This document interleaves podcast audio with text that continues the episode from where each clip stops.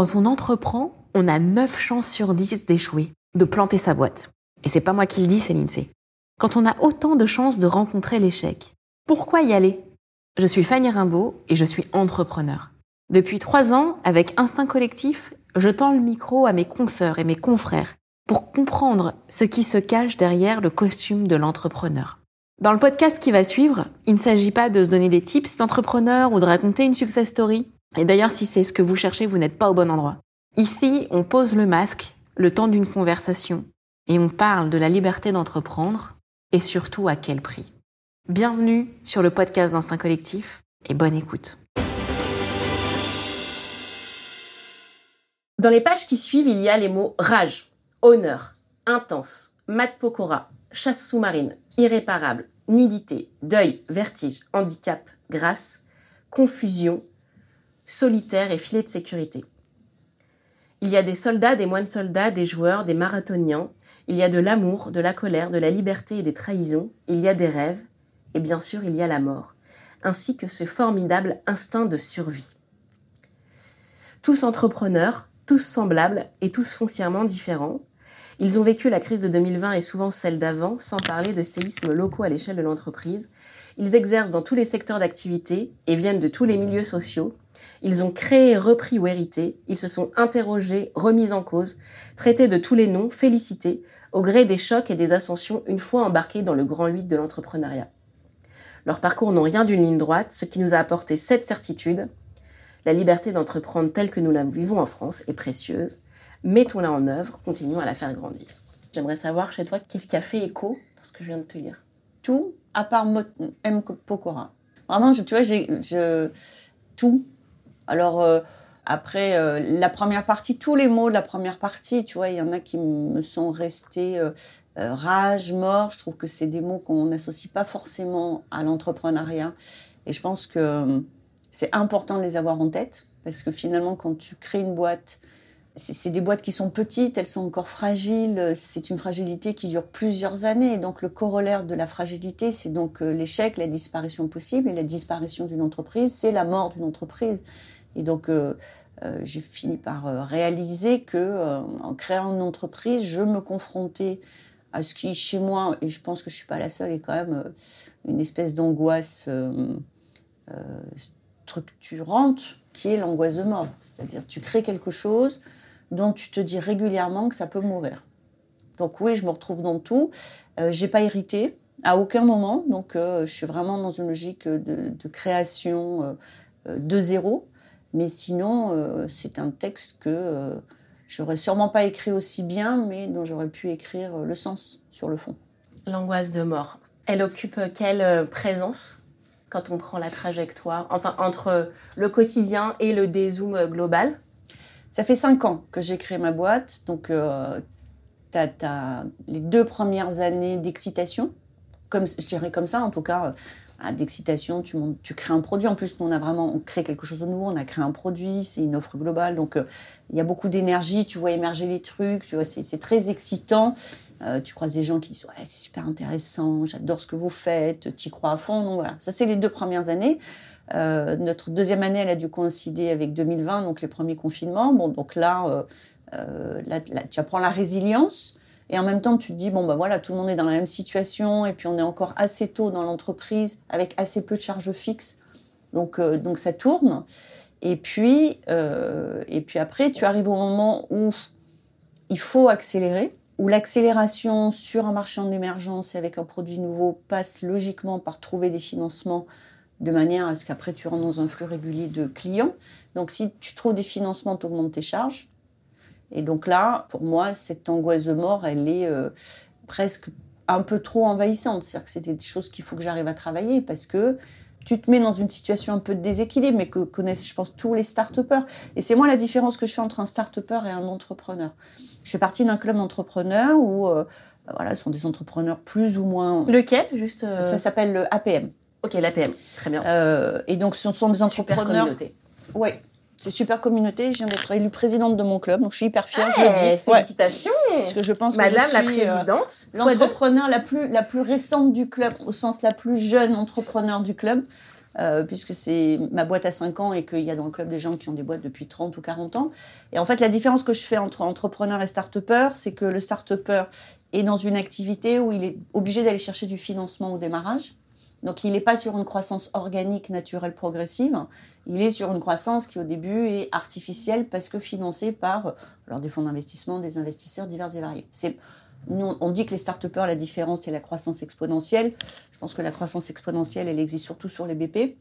Euh, dans la vraie vie, c'est, c'est, pas tous les jours. J'adore cette punchline. Alors, quand même, pour les auditeurs qui, qui, ne, qui ne voient pas, mais il y a un peu de monde dans cette, finalement dans ce studio, il faut noter la punchline. donc, euh, donc voilà, donc on est start-upper, on cherche des investissements, on augmente ses dépenses parce que c'est ce qui va être nécessaire pour avoir la visibilité, pour faire l'évangélisation sur un marché qui est donc en, en émergence. Et donc là, tout à coup, euh, on est le 31 janvier et votre responsable financière vous dit bon bah ce mois-ci on a dépensé tant. Voilà, ça tout à coup quand le montant arrive on se dit waouh ah ouais quand même tant que ça quoi. Et donc je pense que euh, ton associé t'appelle en disant euh, ah bah le prospect euh, il est toujours chaud mais il a reporté d'un mois. Et un mois encore c'est pas très grave dans des grands groupes il y en a qui reportent de six mois. Et tu vois à chaque moment comme ça bah, ça revient cette espèce d'angoisse de dire est-ce que ça va passer? Je pense que ça dépend des entrepreneurs c'est-à-dire le, niveau, l'intensité, mais, mais je pense qu'elle existe un peu partout en fait, sur des boîtes qui sont dans leurs premières années. Donc on va imaginer que j'ai euh, une console imaginaire avec des boutons pause, accélération, euh, retour. Est-ce que tu peux nous dire d'où tu viens, comment ça se fait que tu es entrepris, quel est un peu le parcours un peu CV bio euh, classique? Et j'aimerais bien à la fin que tu nous montres la photo où tu t'es dit, ok, j'y vais, go, je lance ma boîte S'il y a une photo, ou juste, euh, c'est peut-être un texte, c'est peut-être un film.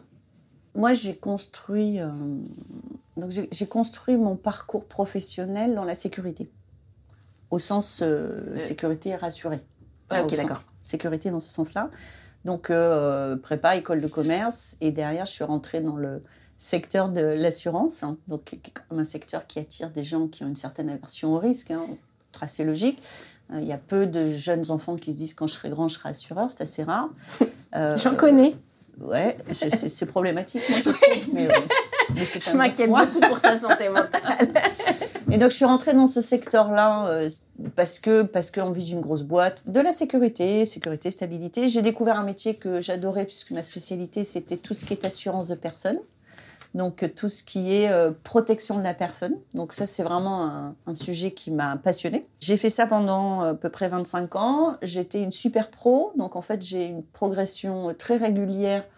Et, non, euh, tu vois, j'étais pas dans le calcul du coup d'après. Le coup d'après, c'est toujours présenté tout seul, grosso modo tous les 2-3 ans. Et donc mes deux, mes deux derniers postes, j'étais dans les COMEX des deux plus grands acteurs de l'assurance en France. Donc je suis rentrée dans le premier cercle du pouvoir. Et j'ai découvert que j'adorais pas ça en fait.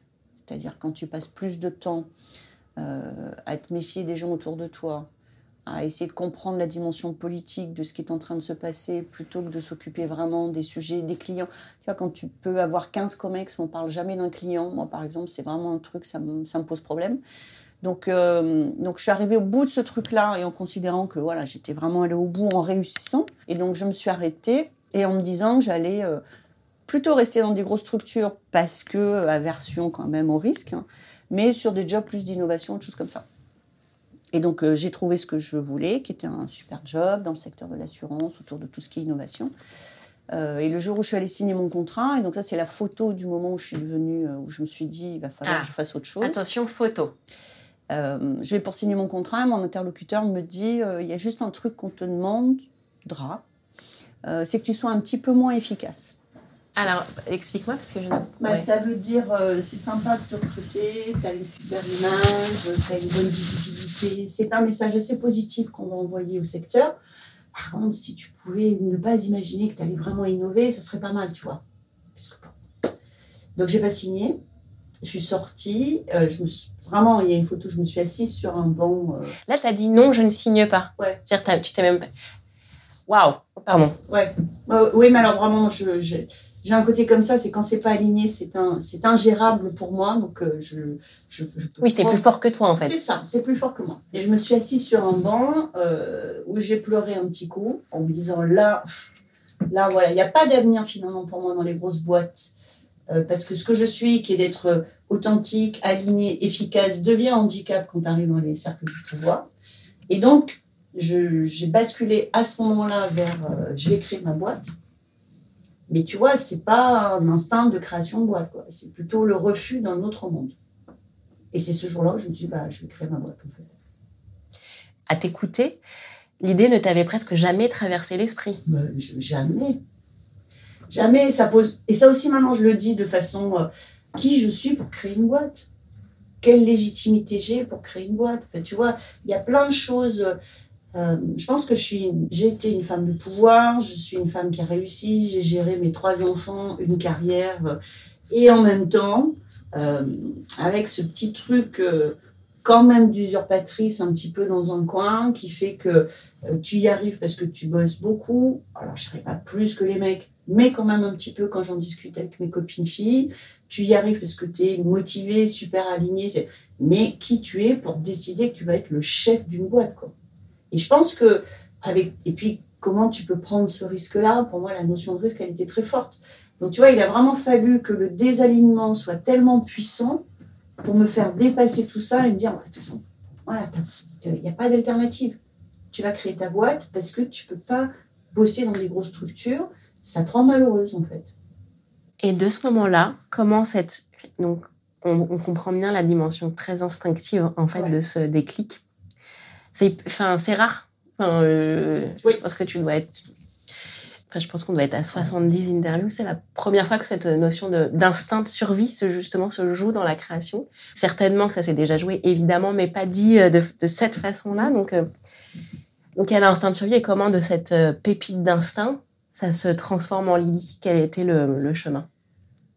Alors, moi, j'ai toujours. euh, Parce que je dirais même pas l'idée. C'est ça.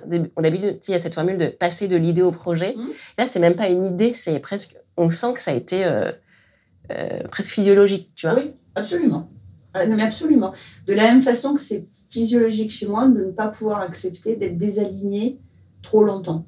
Je suis pas, j'étais pas une dirigeante, je suis blonde, mais enfin pas totalement naïve, donc je suis parfaitement capable d'avoir une stratégie politique, je suis parfaitement capable d'emmener quelqu'un là où ça va arranger mon employeur. Tout ça, j'ai le truc physiologique pour moi qui est impossible, c'est quand on martèle quelque chose et que je vois de façon constante qu'on fait le contraire. Le truc pour moi qui est un, un rejet physiologique, c'est la non-exemplarité. Je considère que quand on est dirigeant, on a un certain nombre d'avantages et ça nous donne vraiment des obligations. Et donc ce truc physiologique, euh, oui, il fait qu'à un moment donné, c'est impossible pour moi de supporter. Alors après, euh, je pense qu'il y en a qui supportent à un certain prix, je pense qu'il y en a qui font des burn-out. Euh, moi, je dis euh, non en fait. En fait, je dis non. Ça m'est arrivé une fois ou deux de dire, bah, en fait, là, ça va être non. D'ailleurs, c'est assez rigolo de voir la tête de la personne en face de toi. Non, comment ça, non? Bah non. Mais c'est la formule merci, mais non merci. Enfin, c'est ça, tu vois, ça revient à ça. Donc, donc tu te dis, bon, ben voilà, je vais créer un truc. Et là, l'idée, elle est là, en fait. C'est-à-dire, euh, tu te, dans ma tête, je me dis, OK, donc c'est un peu, je, je, je renonce à quelque chose de confortable avec beaucoup d'avantages. Voilà, beaucoup de la reconnaissance, le statut, le salaire, euh, le, pouvoir euh, dans une certaine mesure, l'assistante, la voiture, le bureau, enfin tout ça, tu renonces à tout ça. Donc c'est quand même pour gagner quelque chose à côté. Et donc j'ai toujours, moi, été hyper intéressée dans la, la relation d'aide. Moi, je considère, dès que j'ai commencé à manager, j'ai considéré que le manager, c'est quand même quelqu'un qui est là pour aider les gens à grandir. Et donc, j'ai commencé des parcours de formation euh, dans tout le, domaine de euh, la psychologie au sens large quand je suis devenue manager, puisqu'on est très peu équipé dans l'entreprise sur le management. Et ce qui m'a emmené à vraiment me développer dans la relation d'aide. Donc, j'ai un diplôme de coach, je suis certifiée en psychologie positive, je suis certifiée en hypnose, je suis certifiée en approche systémique. Enfin, bon, voilà, j'ai un certain nombre de. Et, euh, et tout ce parcours m'a amené à constater à quel point, avec les bons mots au bon moment, euh, tu peux changer la vie de quelqu'un, en fait. Vraiment. Enfin, je, tu peux faire vraiment une différence. Et que quand quelqu'un a un problème, euh, Tu vois, il y a la version. Euh, euh, ouais, ce qui t'arrive, c'est moche, tu vas jamais t'en sortir. Enfin, je force le trait euh, et qui met l'autre juste plus bas. Et puis il y a la version, bah, ce qui t'arrive, c'est déjà arrivé à l'autre. Hein. donc en fait, ça fait pas tout un inapte. Et puis les autres, eh ils ont fait des trucs comme ça pour trouver des solutions. Et puis si tu veux, je peux t'aider à trouver une solution. Et moi, dans mon entourage, j'étais comme ça. Et donc je me suis dit, est-ce qu'il y a un business model là-dessus? Et, là, on est rentré vraiment dans la partie excitante. Donc, euh, et de se dire comment est-ce que je crée une solution qui va apporter cette aide à la fois dans la dimension euh, écoute active, psychologie positive, reconnaissance de l'autre, et solution opérationnelle, hein. pas juste d'être dans de la calinothérapie, pour reprendre les termes de ceux qui critiquent, parfois ces approches-là, mais d'être vraiment sur les deux niveaux, et pour que quand on a accompagné quelqu'un qui a un problème, il se sente mieux dans sa tête et qu'il ait commencé à mettre en place une solution. Et donc c'est ça qui a motivé et qui a emmené à la création de livres Facilite la vie. Là je vois bien le métier du soin, qui est finalement un, métier vieux comme le monde. Enfin de, dès qu'il y a des humains, il y a aussi des gens qui soignent les humains. Comment tu s'assises ça? Et où est-ce que tu te dis justement, ah, mais en fait, je vais en faire un modèle SAS Parce que tu aurais pu être sur euh, peut-être quelque chose de plus traditionnel. Euh. Je voulais dès le départ euh, que ça puisse concerner tout le monde partout. Donc, tu es forcément en ligne.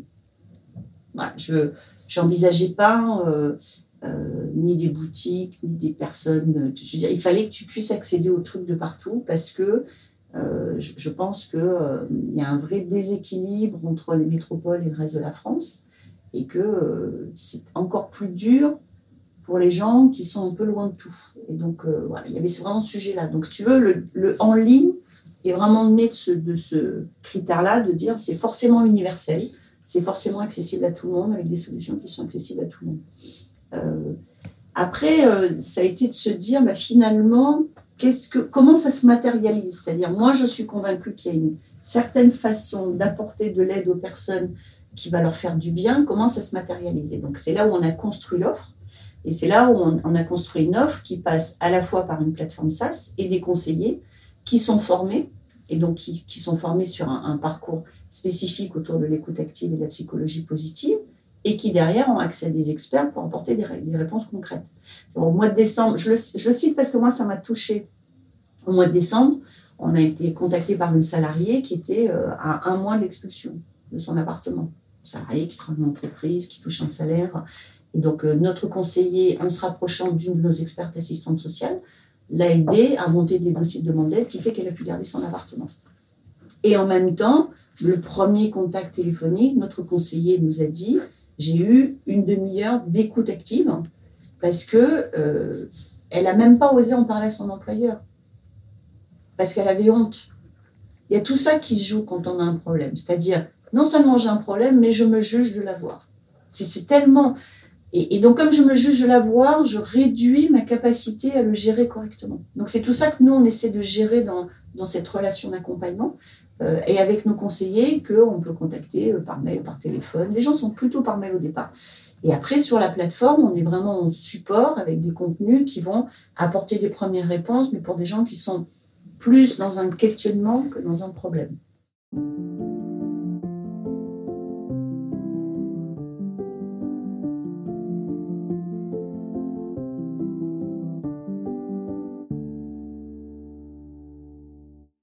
Bien qu'on fasse un petit dézoom. Et pareil, si on imagine, euh, là peut-être pas une photo, mais un, une, euh, un encéphalogramme, tu vois, depuis cinq ans, entre euh, bah, le lancement et maintenant, quels sont les points qui montrent la trajectoire de la boîte? On a compris, il y a eu la levée, etc. Mais est-ce que tu peux nous montrer des photos de l'album, justement, sur cette courbe de l'entrepreneur à la chef d'entreprise? Enfin, oui, je vois bien. Je vois bien parce que quand j'ai lancé Lily, on est euh, trois associés, hein, donc euh, quand on a lancé Lily. Alors juste, du coup, les associés, comment ça s'est passé? Euh, Donc moi, il y a une des associés qui est, qui est ma sœur, qui, voilà, qui a, mais qui a bossé. Enfin, family business. Je sais pas pourquoi je dis, mais donc en fait, ma sœur a fait toute sa carrière dans la grande distribution. Donc son métier, c'est les ventes, de, de, haut en bas et de bas en haut. Et donc elle est sur toute la partie sales de la boîte. Non, là où tu as le plus sourire, c'est euh, quelques, quelques mois après le lancement du projet. Donc, euh, moi, j'ai dit, il faut absolument qu'on ait quelqu'un qui, soit tech. Moi, je suis pas tech. On, on, a commencé à réfléchir au développement de la, de, la plateforme, mais c'est sûr qu'on va faire des bêtises. D'ailleurs, on en a fait. Et donc, j'ai passé des annonces dans les écoles d'ingénieurs, ça. Je passais des annonces partout. Alors, bon, là aussi, il faut être très clair. Hein. Tu es une start-up qui vient de nulle part, tu es une femme de 50 ans, tu n'as pas levé de fonds, tu n'as pas euh, un article qui dit que tu as 20 millions sur la table, bah, tu as juste zéro CV. Quoi. C'est pas, tu en as un ou deux, tu as juste zéro CV. Donc, euh, aucun CV, et j'ai passé beaucoup d'annonces. Et, un dimanche matin, je me lève, mais moi, je, voilà, je suis assez comme ça quand tu dis physiologique en me disant c'est juste pas possible que je continue sans quelqu'un euh, qui, nous appuie sur la partie tech. Et j'avais un cours de pilates ce dimanche matin. Et je me suis rappelé que le compagnon de ma prof de pilates travaillait dans la tech. Donc, je suis arrivée à mon cours de pilates en disant, écoute, est-ce que tu peux me donner ses coordonnées euh, Parce que voilà, je rediscute avec lui, parce que voilà, j'ai ce problème-là. Elle me dit, pas de problème. Comme j'ai un côté très, très, très dans l'action, avant même le cours, je fais un petit SMS en disant, bonjour, je suis Magali, j'en viens de parler, j'ai tes coordonnées. Sortie du cours, le mec m'avait répondu en me disant, on peut se voir en fin de journée, c'était dimanche. On s'est retrouvés à 17h sur la place de, la ville où j'habite, prendre un café. Je lui ai expliqué, voilà, je cherche son profil, tout ça. Et on s'est tapé dans la main à la fin du café. Il m'a dit, ça m'intéresse, j'embarque. Voilà. C'est notre troisième associé, ça fait 5 ans, et tout va bien. En effet. tu vois, je t'avais dit. Ouais. Là, c'est. Euh... Donc, ça, c'est une des photos, tu vois. C'est quand tu as un tech qui embarque, bon, bah, tout de suite, qui est un homme, alors, il faut disquer, on est deux filles, un garçon. Bon, ben, quand tu as un garçon qui embarque, tout de suite, ça donne un petit peu plus de crédibilité à la boîte quand même. Hein. On peut se raconter ce qu'on veut.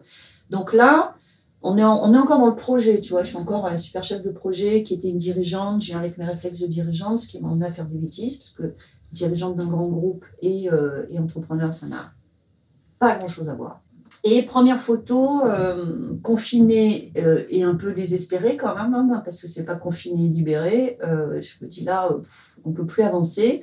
Et je me lance dans le parcours de lauréat du réseau Entreprendre. Donc je fais ça pendant la période du confinement, vraiment entre le début et la fin. Et à la fin, j'ai mon dernier jury et je suis lauréate du réseau Entreprendre Paris. Et là, je pense que ce jour-là, c'est le premier moment où je me sens entrepreneur. Ils m'ont suffisamment challengé pendant tout le parcours. Tu dois avoir une douzaine d'entretiens, un gros dossier à faire. Et vraiment, tu remets tout à plat. Et là, le challenge fait que tu sors de là et tu dis, ouais, ok, en fait, je suis entrepreneur et c'est différent. C'est pas une dirigeante qui joue. Donc ça, pour moi, c'est la première photo. Euh, la deuxième photo, c'est notre, objectif à tous les trois, c'était d'être sur fond propre.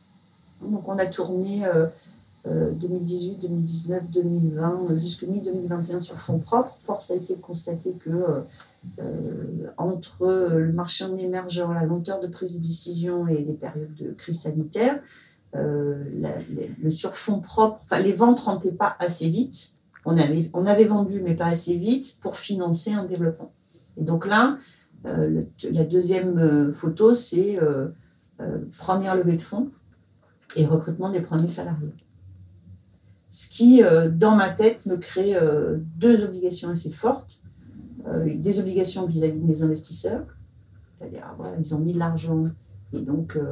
ouais, tu en parles comme si c'est passé crème, mais levée de fonds, c'est déjà un sujet. Recrutement des premiers collabs, c'est aussi un gros sujet. Je pense que j'ai vraiment une caractéristique, c'est que je... Ça pourrait être deux photos distinctes, c'est ça que je veux dire.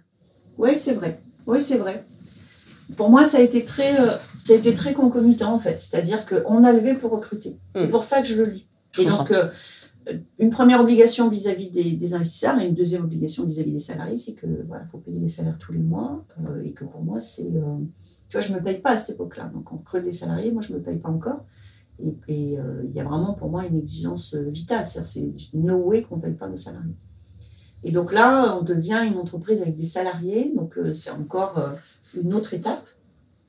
On, développe le nombre de clients. Donc là aussi, on, est en, on est fin 2021, on commence à avoir euh, quelques, quelques clients assez représentatifs. Euh, et donc, euh, qui nous challenge forcément, hein, parce que entre j'ai monté un produit et puis j'ai des clients qui l'utilisent, il y a forcément une phase de, challenge. Et puis, grosse accélération en 2022, été 2022, une deuxième levée là qui est une levée plus importante. Et avec un, industriel, donc en fait un assureur, parce que dans la levée, il y a aussi la volonté euh, euh, d'un partenariat et d'une vision commune sur comment on peut aider les personnes. Donc là, une dirigeante qui se dit, moi, j'ai besoin d'aider mes assurés. Et donc, ce que fait Lily répond bien à mon besoin.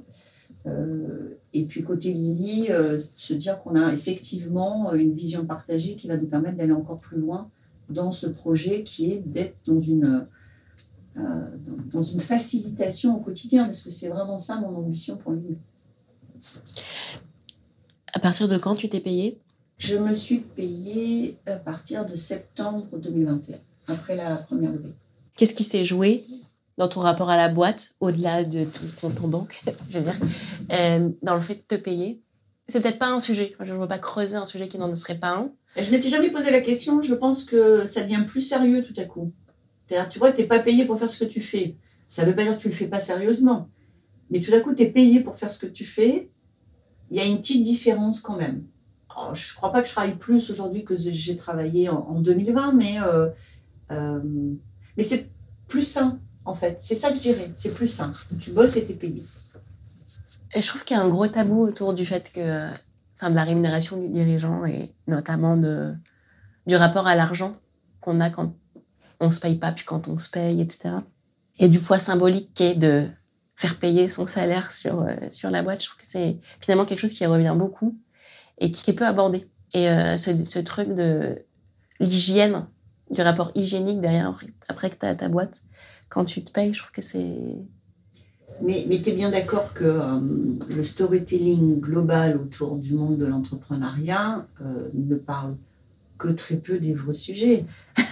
Euh, tu vois, l'angoisse du client qui va te claquer entre les doigts, euh, l'angoisse du prospect qui signe toujours pas alors que ça fait neuf mois que tu le... l'angoisse du salarié qui est pas à la hauteur des résultats et sur qui tu avais parié. Enfin, tu vois, euh, l'angoisse du concurrent qui a l'air d'avancer plus vite que toi. Moi, je, moi, j'aime beaucoup le storytelling. Je trouve ça. Alors, pas tous les jours. Il y a des jours j'évite de le lire parce que ça peut un peu m'agacer, mais euh, non, personne dit euh, waouh, ce mois-ci je me paye. Personne dit euh, là le salaire des salariés c'est passé juste. Tu vois, personne, personne dit je fais un peu traîner le règlement de mes fournisseurs parce que c'est un peu juste en trésor. Personne dit j'ai un client qui a mis huit mois à me payer. Voilà, j'ai été obligé de remonter jusqu'au DG pour avoir le règlement. Je vois assez peu ces histoires-là racontées sur les, réseaux sociaux. Or, j'ai la faiblesse de croire que je ne dois pas être la seule à vivre ce genre de choses. Mais bon, voilà.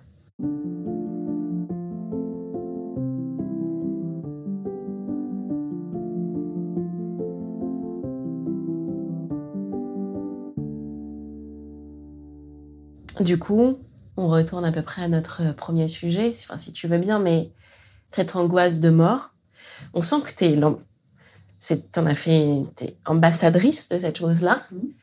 Et pour autant, notre discussion a commencé par l'angoisse presque envahissante bah, d'une mort imminente, tu vois, qui peut arriver à chaque seconde. Attention. Euh, mmh. et, je, et, et ça me... Oh là là, comme ça me parle, tu vois. je pense que, euh, tu sais, enfin, on a toujours des moments dans la vie. Euh, j'ai lu la semaine dernière un article, une interview de notre spécialiste français de, la méditation en pleine conscience ce type est pour moi une espèce de référence dans, justement cette euh, paix intérieure et cette sérénité. Et donc dans l'interview... Euh, tu vois le contraste? Juste là, le reflet que je t'ai... Et donc dans l'interview, les gens me disaient, mais euh, pourquoi, pourquoi vous avez... Ils disaient, mais parce que je suis un super angoissé en fait. Donc voilà, je, c'est ma façon de répondre à ta question. Mm. Et quand tu lis cette interview, tu vois, c'est toujours pas... Moi, je pense... Tu dis, ah ok, il n'y a pas que moi. Quoi. Et donc oui, je pense que tout ce parcours que j'ai fait de formation est aussi un parcours euh, qui est un chemin personnel vers euh, euh, comment j'apprends à relativiser, comment, comment je mets en place, tu vois, je, je ma résolution 2023, c'est de me faire moins de soucis. Alors mes très proches y comprennent, mais, mais le, le, le, le, deuxième cercle des gens qui me voient plus socialement, tu vois, ils disent, toi, tu te fais du souci. Ah, je veux très bien te croire. Parce qu'en effet, en te voyant, on n'imagine pas. Et en fait, je pense que hum, on le dit toujours en psychologie, c'est-à-dire que le, tu sais, le premier pas euh, vers le progrès, c'est l'acceptation. Donc c'est pour ça que je verbalise aujourd'hui très spontanément et, assez vite quelque chose, euh, parce que je pense que je suis aussi dans une phase qui est de dire accepte-le euh, et, fais-en quelque chose et, euh, et, arrête. Moi, je pense que le déni, le déni, c'est le pire. C'est-à-dire que tu, moi, j'ai pu, tu tournes toute la journée, tu es hyper dans l'action, tu es brillante, souriante, maquillée, tout ça. Bon, comme par hasard, tu te couches le soir, tu t'endors, mais tu travailles à 3 heures et tu ne te rendors pas derrière. Quoi. Parce que je pense qu'à un moment donné, ce, ce, déni te rattrape quelque part. Et donc, c'est pas. Euh, tu vois que, ça ne, je me résume pas à cette angoisse de mort. Je, ne passe pas ma vie. Euh, je dis juste que maintenant, j'en suis à un stade où le poser là entre nous sur la table, euh, bah, c'est aussi euh, le reconnaître. Et donc, pour moi, ça va être une façon d'être dans une acceptation et donc plus de sérénité. Ouais. C'est dans ce sens-là, en fait. Moi, ce qui m'a marqué, c'est au-delà de l'ambiance, il y a le contraste. Pas la contradiction, mais le contraste. Et l'effet que ça me fait, moi, de l'entendre, c'est de la, de la puissance. Quelqu'un Oui. qui sait reconnaître, Oui. qui sait, oui, qui sait, il y a le reconnaître, il y a le verbaliser. En fait, c'est, de la puissance et c'est de la force parce que euh, il y a rien de pire que de voir chez l'autre euh, une capacité d'avoir des angles morts, notamment sur les sujets euh, vitaux. Mais je, je pense, je pense que euh, ce chemin des cinq dernières années m'a vraiment confrontée. moi, j'ai fait un parcours sans faute, pas d'échec. Hein, ma prépa, mon Pas d'échec et pas de sentiment d'échec. Non. Sur toute ma carrière professionnelle, trois enfants, une carrière à 4 5 e en même temps que tes trois enfants, ça t'empêche pas de rentrer dans des comex. Tu vois, je, sans faute, quoi. Donc, euh, et je pense que le, sans faute vient aussi euh, du fait que l'échec est inacceptable. C'est-à-dire qu'il y a quelque chose aussi, une pression que tu te mets pour atteindre ce sans faute. Euh, depuis 5 ans, je suis encore euh, dans un, parcours euh, sans faute pour l'instant. hein. je veux dire, on a fait nos deux bons moments, on tourne, on a gardé le contrôle de la boîte, ce qui était hyper important pour nous, les, les associés fondateurs. Euh, le seul truc, c'est que euh, tu peux pas ignorer quand même qu'il y a un risque. Quand tu es cadre dirigeant dans le secteur de l'assurance, euh, tu vas tous les matins, la boîte elle sera encore là. hein, je veux dire, oh, là, tout à coup, tu t'exposes dans, un, dans un, temps de vie où le risque il est là. Donc au début, tu peux faire comme s'il n'était pas là. C'est pas tellement mangeant. À un moment donné, tu dis ok, il est là. Donc il est là, qu'est-ce que ça me fait? Je me suis exposée au risque d'échec, ce qui est certainement, ce qui est certainement une de mes plus grandes euh, angoisses de bon élève. hein. Mais après, tu vois, ça renvoie aussi au modèle de la femme qui réussit, de la bonne élève. De... Donc la bonne élève, elle échoue pas, elle travaille bien. Et là, quand tu es entrepreneur, tu travailles bien, tu fais tout ce qu'il faut, tu coches toutes les cases, tu bois bon cocktail. Tu... Ça ne veut pas dire que tu vas réussir. Parce qu'il y a plein de choses autour de toi, environnementales. Tu, te fais une crise sanitaire, tu es planté par un salarié, tu es planté par un client qui ne paye pas. Voilà. Et donc, euh, il y a cette perte de. Tu, contrôles beaucoup moins ta capacité de réussite. C'est-à-dire, toi, tu peux mettre tes efforts. D'abord, tu n'es pas toute seule, tu as des associés, tu as des salariés. Et donc, à un moment donné, c'est de se dire, il y a un truc qui ne vibre pas bien. Et, et qu'est-ce que c'est? Et donc, voilà. Et donc, moi, j'ai travaillé avec une coach sur ces sujets-là, en me disant, mais en disant, OK, c'est ça qui est là devant moi. C'est, je me suis mise dans une situation où l'échec est une possibilité réelle. Voilà. Et donc, ça veut dire quoi? Et ça, oui, je te rejoins. Euh, c'est pas, c'est pas forcément agréable. Voilà. C'est moment. euh, euh, je pense qu'à partir du moment où tu, tu l'assumes bien et que tu te réalignes, ce qui a été moi mon cas sur les derniers mois, ouais, tu gagnes en puissance. D'abord parce que tu as moins peur. Merci Magali. Ça y est, la conversation est finie. J'espère que vous avez passé un bon moment avec nous. Et si c'est le cas, mentionnez-le sur vos réseaux et votre chaîne de podcast préférée.